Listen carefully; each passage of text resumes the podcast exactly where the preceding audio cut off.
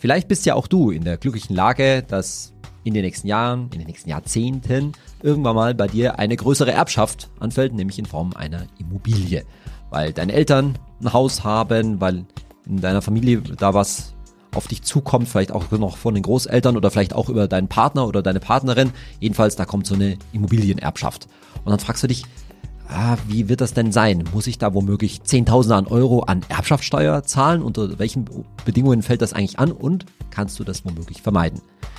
Die Immobilienerbengeneration, die ist ziemlich groß in Deutschland. Da kommen jetzt dann Milliarden und Milliarden an Immobilienerbe die nächsten Jahrzehnte zu und deswegen wird dich dieses Thema wahrscheinlich schon interessieren. Wie ist das denn eigentlich und welche Rolle spielt so eine Immobilienerbschaft im Rahmen meiner Altersvorsorge? Das alles gehen wir durch in meiner heutigen Folge zu meinem Podcast Geld ganz einfach. Ich bin Saidi von Finanztipp. Bei Finanztipp sind der Meinung, Finanzen kannst du selbst. Und wir zeigen dir wie.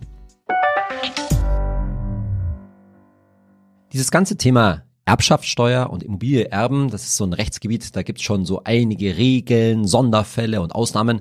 Und deshalb machen wir das mal an einem ganz konkreten Beispiel, an dem ziemliches Standardbeispiel, an dem du dir so einiges abschauen kannst. Und zwar gehen wir mal von dem klassischen Elternhaus einer Familie aus. Nehmen wir die Familie mal Müller, die hat Vater und Mutter Müller haben zwei Kinder, Anton und Annika und die Eltern wohnen halt noch in dem klassischen Elternhaus, während die Kinder natürlich schon groß sind und bereits ausgezogen sind. So. Und das Haus ist jetzt in einer vernünftigen Lage in dieser Republik und nach vielen Jahren der Wertsteigerung kommt das Haus jetzt auf einen geschätzten Wert von 800.000 Euro. Und das ist ja keine so eine große Seltenheit eben nach den, ja, dem Immobilienboom, muss man schon sagen, der letzten 10, 12 Jahre ungefähr. So, und jetzt gehen wir weiterhin davon aus, ja, leider der traurige Fall, dass Vater Müller jetzt eben verstirbt. Und jetzt ist natürlich die Frage, was passiert mit diesem Elternhaus?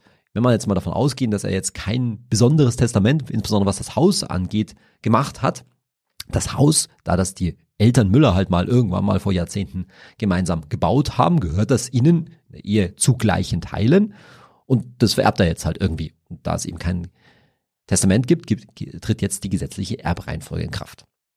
So, jetzt ist zunächst mal wichtig zu wissen, dass weil das Haus eben beiden Elternteilen zu gleichen Teilen gehört, dass 400.000 von den 800.000 sowieso Mama Müller sowieso gehören. Das heißt, um die geht's gar nicht erstmal. Es geht nur um die 400.000 Anteil von Vater Müller und die werden jetzt sozusagen unter dem Rest der Familie aufgeteilt.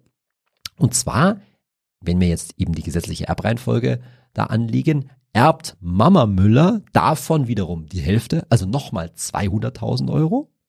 Und die restlichen 200.000 Euro gehen zu gleichen Teilen an die Kinder. 100.000, 100.000. Ich glaube ja, dass in den meisten Familien das sehr vielen Familien gar nicht so richtig klar ist und dass das alles ziemlich unklar ist, was jetzt da eigentlich mit der Steuer passiert. Zunächst mal kann man sagen, dass das Ganze jetzt steuerbefreit ist, also dass da gar keine Steuer anfällt, dann gibt es verschiedene Voraussetzungen dazu. Zum einen ist es das halt das Familienheim. Das heißt, da hat man dann selbst drin gewohnt und zwar schon seit mindestens zehn Jahren. Ist hier auch der Fall natürlich, weil die Eltern Müller da schon ziemlich lange Jahrzehnte drin gewohnt haben. Dann ist eine Voraussetzung, dass das Haus nicht mehr als 200 Quadratmeter Wohnfläche hat. 200 Quadratmeter, das ist schon ganz schön ordentlich, wenn wir jetzt irgendwie von einem Standardhaus irgendwas, ich sage jetzt mal 150 Quadratmeter Wohnfläche ausgehen, dann ist das auch kein Problem. Wenn es tatsächlich über 200 Quadratmeter Wohnfläche hätte, dann wird nur der Teil, der über die 200 Quadratmeter drüber geht, wird dann versteuert. So, und jetzt gibt es noch weitere Voraussetzungen, jetzt in dem Fall, wo der Erbfall eben eintritt, dass das steuerbefreit ist. Entweder man bleibt dort selbst leben, was im Fall von Mama Müller natürlich der Fall ist. Ne? Die bleibt halt jetzt allein erstmal in dem Haus. Oder man zieht innerhalb von sechs Monaten, also nach dem Erbfall, innerhalb von sechs Monaten nach dem Tod halt, da selbst ein und nutzt das dann weiter. Und zwar immerhin auch weitere zehn Jahre. So, jetzt ist unser Fall natürlich eben der, dass Mama Müller ja eben weiter drin wohnen bleibt aber Anton und Annika, die haben sich woanders bereits natürlich irgendwie ein Leben aufgebaut und ziehen jetzt nicht wieder zu Mama zurück ins alte Elternhaus. Mag bestimmt auch Familien geben, wo das eine Alternative ist, aber hier gehen wir mal nicht davon aus. Und weil sie jetzt eben da nicht wieder einziehen, gibt's eben tatsächlich nicht grundsätzlich eine Steuerbefreiung. Das ist, glaube ich, schon vielen Leuten nicht klar. Also bloß weil man jetzt das Elternhaus erbt und eben nicht wieder in das alte Haus selbst wieder einzieht, das ist schon ein Grund, dass grundsätzlich Erbschaftssteuer anfallen könnte. Jetzt ist natürlich die gute Situation, vielleicht hast du das auch schon mal gehört, dass es da Freibeträge gibt. Und zwar liegen diese Freibeträge für die engere Familie auch ziemlich hoch, nämlich für den jeweiligen Ehegatten, also in dem Fall Mama Müller, bei 500.000 Euro und pro Kind, also leiblichen Kind bei 400.000 Euro pro Kind. So, nachdem eben Mama Müller 200.000 Euro von ihrem Mann sozusagen erbt, ist das innerhalb ihres Freibetrags, abgesehen davon, dass sie natürlich jetzt drin, weiter drin wohnen bleibt und theoretisch auch noch zehn Jahre da drin wohnen bleiben müsste und jeweils 100.000 Euro eben auf Anton und Annika anfallen. Und naja, das ist natürlich unterhalb ihres Freibetrags von 400.000 Euro. Also ist da jetzt mit Erbschaftssteuer erstmal gar nichts. So, jetzt geht die Geschichte aber natürlich weiter, denn leider die Eltern Müller halt schon fortgeschrittenes Alter. Was ist jetzt, wenn Mama Müller stirbt? So, wir erinnern uns von den, wir gehen mal davon aus, dass der Wert des Hauses sich bis zu dem Zeitpunkt nicht verändert hat, weiterhin 800.000 Euro. Ist in der heutigen Zeit jetzt vielleicht auch nicht ganz unrealistisch, ne, dass die Immobilienpreise jetzt nicht mehr so stark steigen oder auch gar nicht mehr steigen. Also von den 800.000 Euro, die das Wert, Haus wert ist, gehören ja jeweils 100.000, jetzt haben sie ja schon steuerfrei geerbt, den beiden Kindern, aber 600.000 gehören der Mutter, nämlich ihre 400.000, die ihr eh schon so, so gesehen immer gehört haben, plus die 200.000, die eben ihr Anteil von ihrem Mann zugefallen sind. So, und wenn wir jetzt davon ausgehen, das ist jetzt vielleicht ein paar Jahre später, dann fallen jetzt die 600.000 bei Anton und Annika an. Und jetzt gehen wir wieder davon aus, dass da niemand einzieht von, von den beiden und so weiter. Das ist halt die Frage, was mit dem Haus passiert. Vielleicht verkauft man das und so weiter. Aber da werden jetzt erstmal 600.000 Euro vererbt. Und die sind natürlich, genau weil jetzt eben niemand einzieht, auch tatsächlich zu versteuern. So, das gehen wir jetzt wieder von aus. Mama Müller zugleich vererbt das zu gleichen Teilen, ne? also die 600.000 Euro jeweils auf Anton und Annika, macht 300.000 pro Kind für Anton und Annika. Und jetzt ist wichtig, da werden jetzt, weil das innerhalb von zehn Jahren, davon gehen wir aus, dass das innerhalb von zehn Jahren passiert, werden jetzt die 100.000 Euro aus dem Erbe vom Vater nochmal angerechnet. 300.000 sozusagen von der Mutter, 100.000 aus dem Todesfall vom Vater, sind aber dann genau die 400.000 Freibetrag je Kind innerhalb von zehn Jahren und deshalb ist weiterhin für die beiden Kinder keine Erbschaftssteuer zu zahlen. Und da siehst du natürlich daran auch, dass diese 800.000 haben wir jetzt habe ich jetzt nicht ganz zufällig genommen, haben wir so konstruiert, dass es sozusagen genau für diesen Fall mit zwei Kindern quasi der Grenzbetrag, wenn das Haus Mehrwert wäre, dann würde dann auch entsprechend Erbschaftssteuer anfallen, aber wahrscheinlich erstmal nicht so viel. Und dann gehen wir jetzt mal gleich weiter in ein zweites Szenario, dass du sehen kannst, wie das so gestaltet wird. So, zweites Szenario. Jetzt simulieren wir mal, wie das ist, wenn jetzt tatsächlich Erbschaftssteuer anfällt.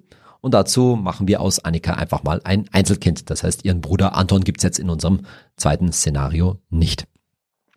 Und dann gehen wir wieder von dem ersten Todesfall aus. Vater Müller verstirbt Haus ist 800.000 Euro wert, 400.000 Euro gehören der Mutter und die restlichen 400.000 Euro, jetzt, wir gehen immer davon aus, da gibt's keine weiteren Erben und so weiter, teilen sich jetzt zwischen Mutter Müller und Annika auf. 200.000 für die Mutter, 200.000 für Annika, das fällt jeweils unter den jeweiligen Freibetrag, keine Erbschaftssteuer.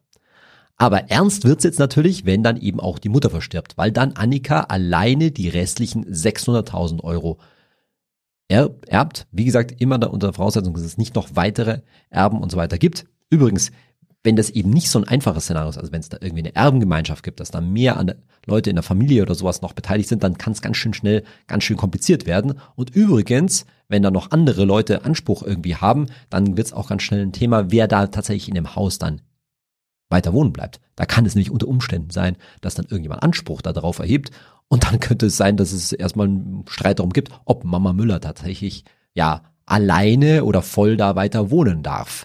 Das sind dann ganz schöne Szenarien, die man eben vor, dann wirklich auch frühzeitig in dem entsprechenden Testament bitteschön vorher klärt und damit das nicht erst dann im Fall des Todes dann zu einem riesen Streit führt. Aber das ist halt in vielen Fällen auch nicht so leicht zu klären. Aber wir bleiben mal bei unserem einfachen Fall, dass das alles in, innerhalb unserer ja ehemals vierköpfigen Familie bleibt. So, also, Mama Müller stirbt, Annika erbt jetzt die anderen 600.000 und 600.000 liegen natürlich eben über ihrem Freibetrag von 400.000 Euro. Also gehen wir jetzt mal davon aus, dass sie 200.000 Euro versteuern muss. 200.000 Euro versteuern.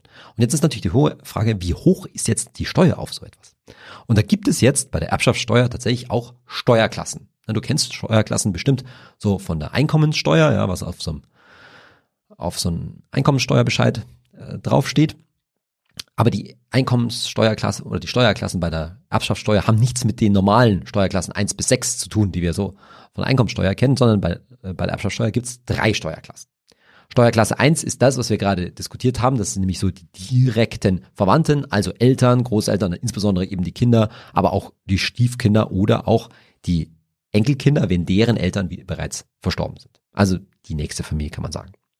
In Steuerklasse 2 fallen, ganz wichtig, Geschwister. Das kann ja auch mal sein, ne? dass irgendwie so ein Haus ursprünglich mal von den Eltern mit Geschwistern zusammengebaut worden ist. Also in dem Fall ist gemeint, wenn wir jetzt unserem Beispiel von Vater und Mutter Müller bleiben, dass die noch Geschwister haben, denen ebenfalls ein Teil von dem Haus gehört oder dass die, dass die was ein Teil von dem Haus erben. Die sind aber dann in Steuerklasse 2. Darunter würden dann auch immer Nichten, Neffen, Stiefeltern, Schwiegereltern, Schwiegerkinder und auch übrigens geschiedene Ehegatten fallen. Ja, also da kann man sich in der heutigen Patchwork-Familien schöne Konstruktionen aus, ausmalen und es geht immer vom Standpunkt des Erblassers aus, also von demjenigen, dem in dem Fall die Immobilie gehört hat und der jetzt etwas vererbt, dessen Nichten, Neffen, Stiefeltern, Schwiegereltern und so, damit ihr, damit du auch weißt, wie das jetzt hier gemeint ist. Und Steuerklasse 3 sind dann schlichtweg alle übrigen. Und darunter würden übrigens auch, ja, nicht verheiratete Lebenspartner fallen. Das ist ja heute auch keine so eine Seltenheit, ja, dass man halt auch zusammen vielleicht sogar baut oder kauft, obwohl man eben nicht verheiratet ist. Und was jetzt das steuerlich angeht, die Erbschaftssteuer angeht, die fallen in die, sagen wir gleich, in die ungünstige Steuerklasse 3. Und da muss man sich halt auch frühzeitig drum, drum kümmern, denn wenn dann im im schlimmsten Fall Zehntausende an Euro an Erbschaftssteuer anfallen, naja, und du erbst halt so ein Haus und vielleicht hast du die 10.000 Euro einfach schlichtweg nicht, auch wenn das ja ganz schön wäre, so das, das Haus, aber so einfach bezahlen, ja, muss man halt auch erstmal. Diese Steuerklassen gibt's jetzt natürlich, weil da unterschiedliche Steuersätze gelten. Also mit anderen Worten, weil die Steuer unterschiedlich hoch ist. Gibt also eine Tabelle, Steuerklasse 1, 2 und 3. Annika ist natürlich in Steuerklasse 1 als direktes Kind. Und dann kann man das Wert des Erbes nachschauen bis 75.000 Euro, bis 300.000 Euro, 600.000 Euro, 6 Millionen und so weiter. So, machen wir mal dieses Beispiel. Wir gehen eben davon aus, dass Annika 200.000 Euro versteuern muss. Dann fällt sie in diese Kategorie bis 300.000 Euro. Und da gilt für sie in der Steuerklasse 1, in der Erbschaftssteuer, ein Steuersatz von 11 Prozent. In der Steuerklasse 2, also für zum Beispiel Geschwister von Mama Müller oder sowas in der Richtung, da wären es schon 20 Prozent Steuersatz. Und der Steuerklasse 3, also zum Beispiel nicht verheirateter Lebenspartner, da wären es schon 30 Prozent. Und damit du auch einen Eindruck hast, wie hoch das dann raufgehen kann, also wie gesagt, bis 300.000 Euro gelten 11 Prozent, unter 75.000 Euro übrigens wären es nur 7 Prozent, bis 600.000 Euro, nächste Stufe drüber sind es dann 15 Prozent und bei 6 bis zu 6 Millionen sind es 19 Prozent. Und der höchste Steuersatz übrigens dann mehr als 26 Millionen. Ne? Da reden wir dann eben von einem großen Erbe, Firma oder große Immobiliengeschaft oder sowas. Dann sind es dann auch schon in Steuerklasse 1 30 Prozent Steuersatz. So, die Berechnung der Erbschaftssteuer ist jetzt relativ einfach. Wenn wir eben davon ausgehen, dass Annika 200.000 Euro versteuern muss, mal einen Steuersatz, wie wir gerade gehört haben, von 11 Prozent, dann fallen da 22.000 Euro Erbschaftssteuer an, die jetzt Annika bezahlen muss. Und stellt sich natürlich die Frage, kann Annika das bezahlen? Oder wie leicht fällt ihr das, das zu bezahlen? Und da siehst du schon, dass man sich diese Frage und auch diese Vorbereitung auf den ja leider Todesfall, in dem Fall der Eltern, schon stellen muss, um da eben entsprechend gegebenenfalls Geld zur Seite zu legen. Weil ist halt die Frage, wenn das das eigene Elternhaus ist, will man das gegebenenfalls halten? Annika hat jetzt folgende Optionen, diese Erbschaftssteuer zu vermeiden. Zum einen könnte sie natürlich in das Haus selbst einziehen und vielleicht ist das ja auch gar keine schlechte Option. Wenn das jetzt 800.000 Euro wert ist, ist das ja vielleicht auch ganz gutes Gebäude grundsätzlich. Das Problem liegt natürlich daran, dass wir wahrscheinlich auch Annika sich woanders längst ja ein Leben aufgebaut hat und das passt dann halt einfach vielleicht nicht da einzuziehen. Ist schon gut, wenn man frühzeitig drüber gesprochen hat und vielleicht ist es ja auch der Plan, dass das Kind oder die Kinder von Seiten der Eltern da später mal einziehen. Der Zeitpunkt ist halt auch oft ganz schlecht zu planen. Weiß man natürlich einfach nicht, wann die eigenen Eltern versterben. Also insofern, wie passt das denn in so eine Lebensplanung rein? Und wie ist es dann übrigens, wenn mehrere Kinder da sind? Also wenn wir jetzt doch wieder von zwei Kindern oder mehreren ausgehen, naja, gemeinsam einziehen ist wahrscheinlich in vielen Fällen relativ schwierig. Das will alles vorher eben mitgeplant sein. Ansonsten hat Annika natürlich zum Beispiel noch die Möglichkeit, das Haus zu vermieten, um über die Mieteinnahmen irgendwie die, das Geld dann zumindest wieder nachträglich wieder reinzuholen. Da stellt sich wahrscheinlich dann ganz schnell die Frage, in welchem Zustand ist das Haus? Wenn die Eltern Müller jetzt hier jahrzehntelang schon drin gewohnt haben, vielleicht auch in fortgeschrittenem Alter, haben die sich jetzt zuletzt wirklich gut um das Haus gekümmert? Ist das schon so alt, dass da irgendwie eine energetische Sanierung zum Beispiel ansteht?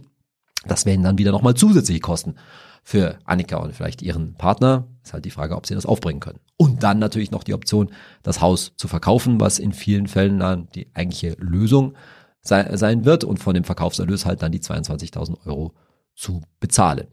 Dabei ist zu bedenken, dass das wahrscheinlich in vielen schon eine finanziell gesehen eine vernünftige Option ist, weil das Haus in vielen Fällen wahrscheinlich in den letzten Jahren immer noch vom Preis her stark gestiegen ist. Und wenn wir jetzt nicht davon ausgehen, dass in nächster Zeit die Preise irgendwie total in den Keller rauschen, sondern vielleicht stagnieren oder halbwegs äh, ja nur ein bisschen zurückkommen, dann ist es sicherlich finanziell gesehen eine gute Option. Andererseits könnte man natürlich auch sich so ein bisschen unter Verkaufsdruck äh, setzen, weil man jetzt halt eben die 22.000 Euro irgendwie braucht.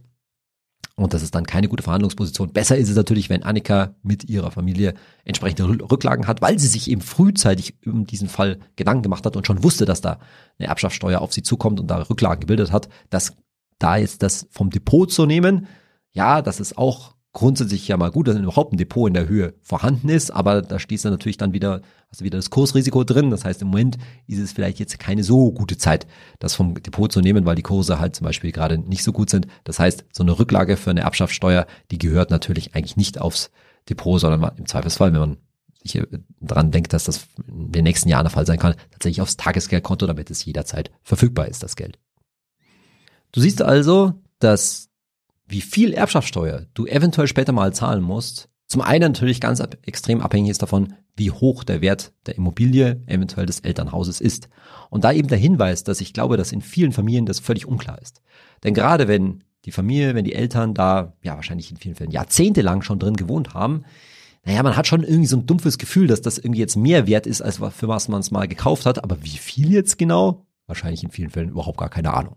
Also, ne, mag ja sein, dass das Haus irgendwann mal für 300.000 Euro, wäre nicht unrealistisch, gebaut worden ist.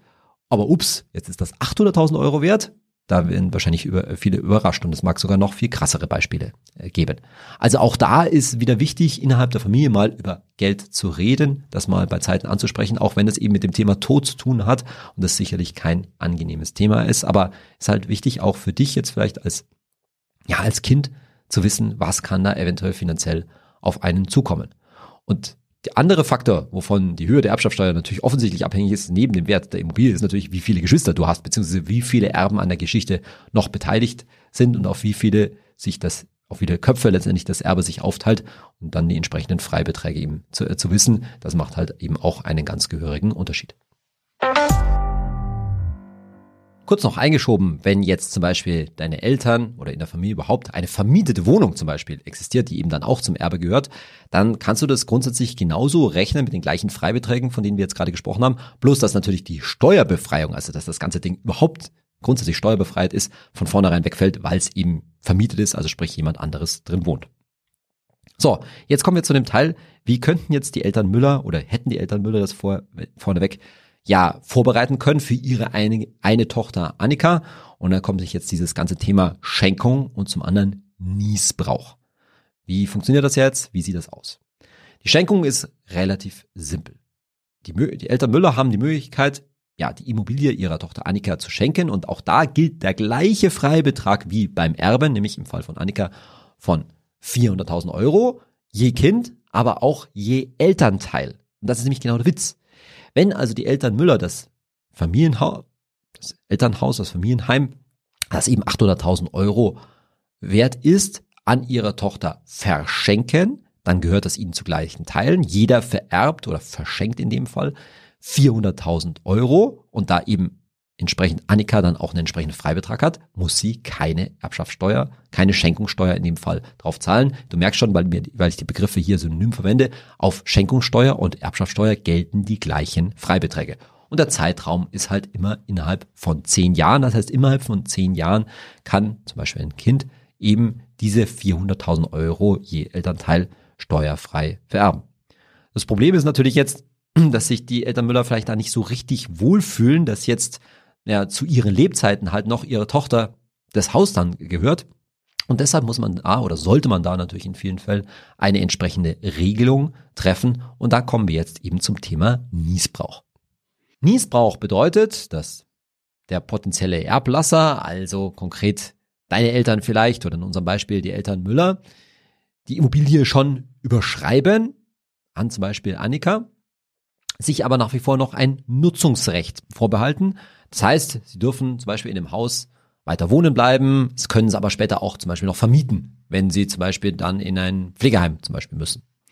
So, und das hat natürlich den großen Vorteil, dass die Eltern aus, auf deren Seite Sicherheit besteht, dass da nicht jetzt irgendwie später mal ein großer Familienstreit oder irgendwas ausbricht. Also dass es klar ist, dass die natürlich ja, potenziell bis zu ihrem Lebensende in dem Haus bleiben können. Und gleichzeitig, jetzt Beispiel von Annika, wäre es natürlich eine erhebliche Steuerersparnis, weil eben schon frühzeitig dann diese, ähm, diese Schenkungssteuerfreibetrag von 400.000 Euro ausgenutzt werden kann und er kann dann zehn Jahre später eben nochmal aus, äh, ausgenutzt werden.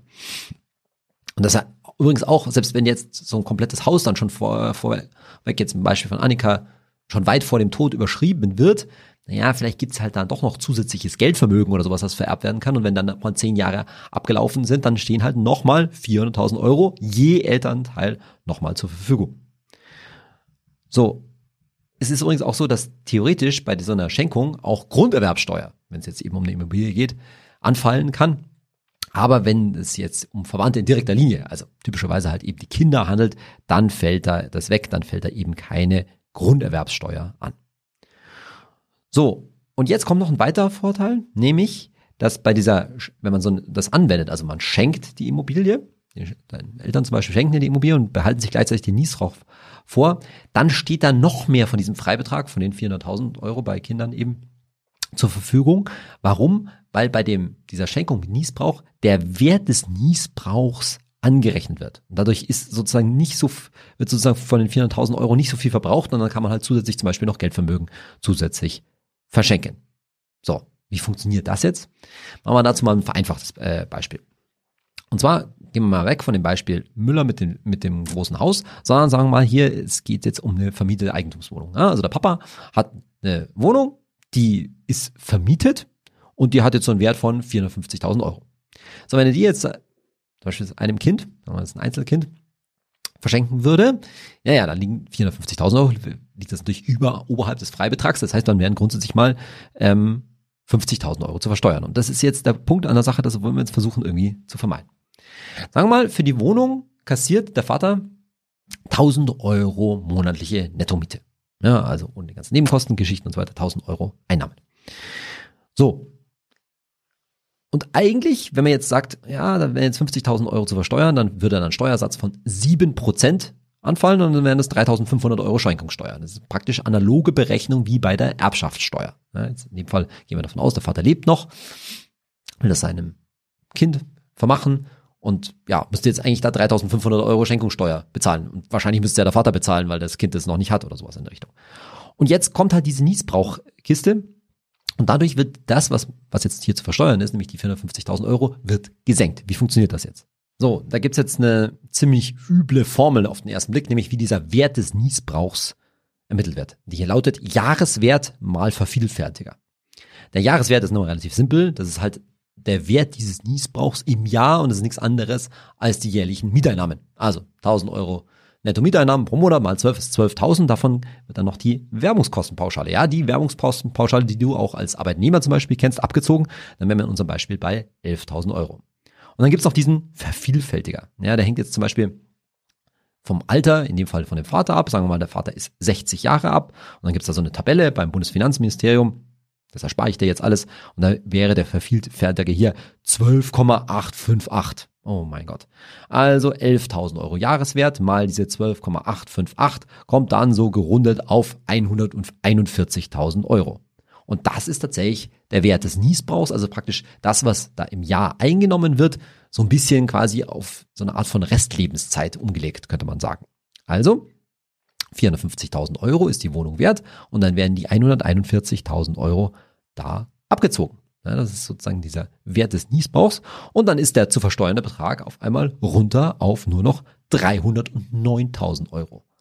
Nur noch 309.000 Euro zu versteuern. Und naja, wenn das Kind jetzt von dem Vater das im Geschenk bekommt, dann gelten wieder die 400.000 Euro Freibetrag. 309.000 Euro ist deutlich drunter. Also geht wie erstens fällt keine Schenkungssteuer an. nicht 3500 Euro Schenkungssteuer, wie wir es vorhin mal kurz skizziert hatten. Und außerdem ist da jetzt nochmal Luft, ne? in, dem, in meinem Beispiel jetzt hier 91.000 Euro, die man halt zusätzlich nochmal vererben, verschenken äh, könnte innerhalb von, äh, von zehn Jahren, auf die, die dann ebenfalls steuerfrei wären. Das war jetzt also ein gewisser Überblick über das, was bei diesem ganzen Thema Immobilie vererben so anfallen kann. Natürlich kann das noch alles unendlich kompliziert werden mit mehreren Erben, Erbengemeinschaft, womöglich unklaren Eigentumsverhältnissen und was weiß ich auch alles, aber damit du das Grundprinzip verstanden hast und nochmal, ich glaube, es ist vor allen Dingen ein Appell an dich, ja, frühzeitig da auch das Gespräch, wenn das mal aufkommt, mit Eltern, eventuell auch Großeltern aufzunehmen, wie das denn gestaltet werden kann, wie man das sinnvoll machen kann, so dass sich auch alle beteiligten Parteien, gerade zum Beispiel über dieses Instrument des Niesbrauchs, wohlfühlen, dass das gut geregelt ist und gleichzeitig man im Zweifelsfall wahrscheinlich mehrere tausend, wenn nicht mehrere zehntausende Euro an Steuern sparen kann und daran werden auch viele, viele Eltern sicherlich ein Interesse haben. Ich hoffe, das hat dir weitergeholfen und ich hoffe, dass du auch das ja im Rahmen von, auch wenn es in dem Fall vielleicht nicht ganz einfach ist, aber zumindest mal als ersten Überblick mitnimmst und das auch in deine zukünftigen Pläne, in deine Altersvorsorgepläne natürlich auch mit aufnimmst. In diesem Sinne hoffe ich, dass du nächste Woche auch wieder zuhörst und hinterlass mir doch eine gute Bewertung für meinen Podcast. Ganz egal, wo du ihn hörst, runterlädst oder streamst, dafür bin ich dir sehr dankbar. Bis zur nächsten Woche, dein Saidi.